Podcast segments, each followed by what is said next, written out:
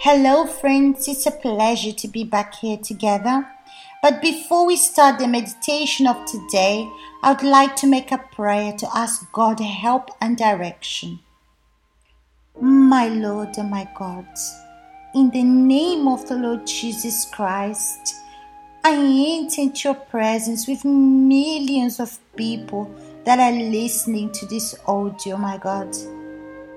People that are oppressed people that have internal problems, people that have problems of forgiving, doubts, people that are depressed, oppressed, even tormented, my God.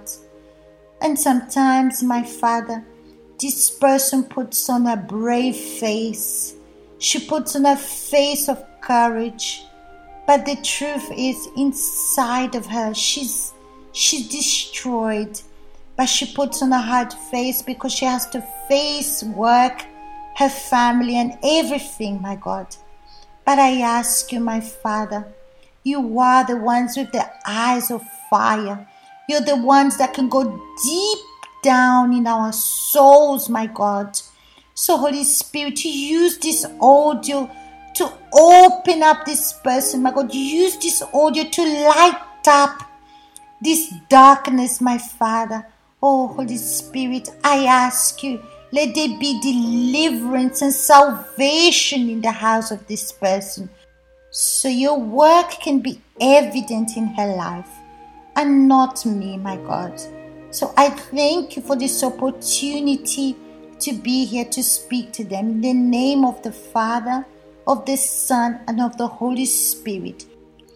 Receive strength to hear the truth receive strength to do what's right, what's correct, what our faith asks us to do.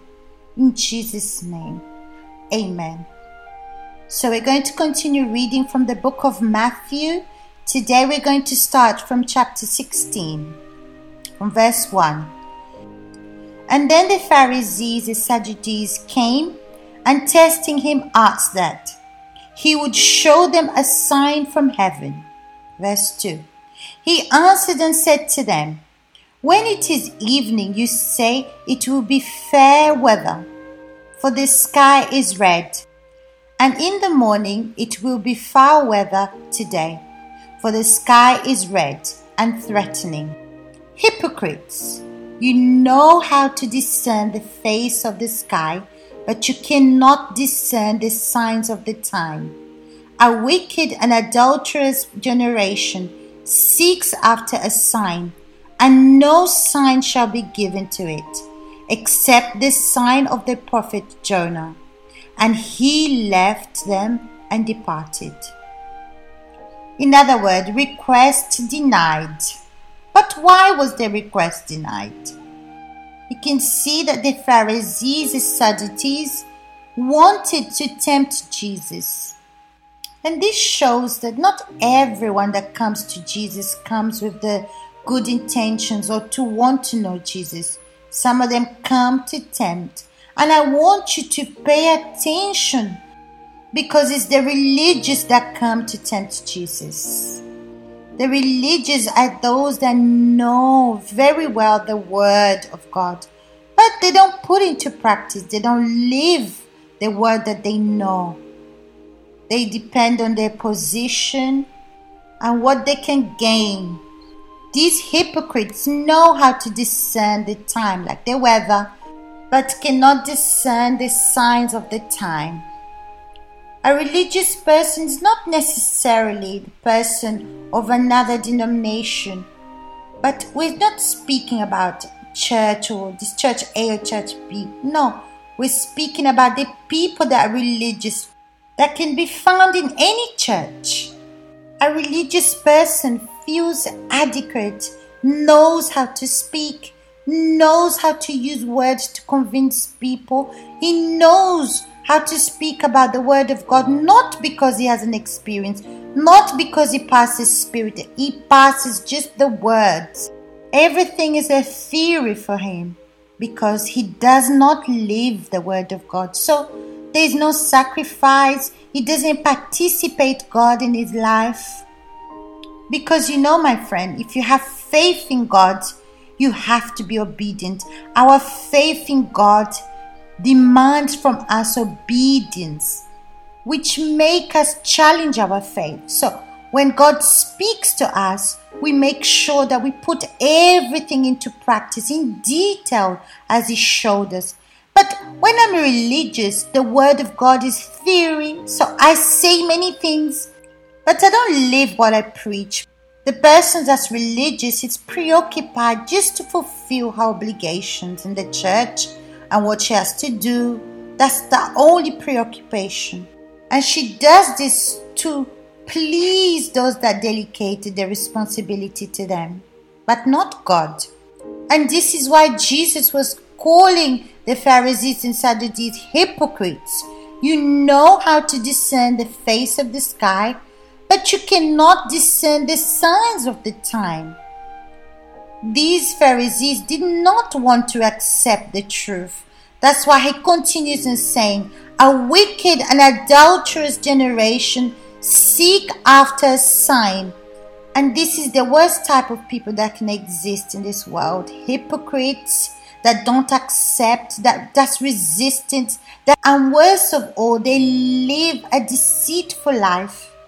For example, a couple of weeks ago, I was praying and I was so sure of myself. I was so sure that I even asked God, I said like this, My God, if I'm wrong, reveal to me because I don't want to do anything wrong before you. Maybe I'm so sure of myself, but I can be wrong. So show me. Maybe I'm being proud. I don't know. Reveal to me. And you know what happened? I even prayed with my eyes open, speaking to God. And you know, after a few days, God revealed to me. And He said I was wrong. I was so sure of myself that I was wrong. So I need to humble myself. I needed to stop resisting in the situation. And if I didn't do this prayer, I believe it was even the Holy Spirit that put this inside of me for me to pray like that because the Bible says the Holy Spirit is our auxiliary. He helps us, He guides us, He intercedes for us. So I believe I made this prayer because the Holy Spirit showed me to. And when God showed me, He humbled me. And this was for my own good. When you don't have a compromise with God, you don't care what God thinks about you. You don't care about the will of God. And you do what you want to do. So you keep living your life your way, the way you think it's correct. And what do you do? You convince yourself that you're correct. You convince yourself that you know what you're doing and more that God agrees with you. And then when you see you start to distance yourself from God, this does not happen straight away but bit by bit, you go to church and you make your religious prayer. You even ask God for sign. For example, you say, My God, if you do this or if you don't do this, it's because this and that. And you tell yourself that you're being sincere, that you're being open. But look, when the Pharisees came to Jesus, they came to tempt him and they asked for signs. So are you not one of those people that have been asking Jesus for signs? Signs to do your will? Or are you asking for you to tempt God? For it to be like an excuse for you not to do what you have to do? Or it's because you want answers from God and do what's correct. It's like when I prayed, I wanted to know what was correct. I spoke to God clearly I asked him to show me if I'm wrong. So I was sincere because I wanted to please God. I wasn't doing it for my own selfish reasons. And how great is our God! He showed me look, if you want to have a sincere relationship with Him, He shows you, He guides you. But if you want to do things your way, like the Pharisees and Sadducees, Jesus did not show them any sign apart from the sign of the prophet Jonas. He was speaking about his resurrection, his death and resurrection. And that's the sign that Jesus was speaking about. And he said, You're only going to have this sign. But look how great God is. He still gave them a sign. Even if it was only that one, he still gave him a sign because our God is love.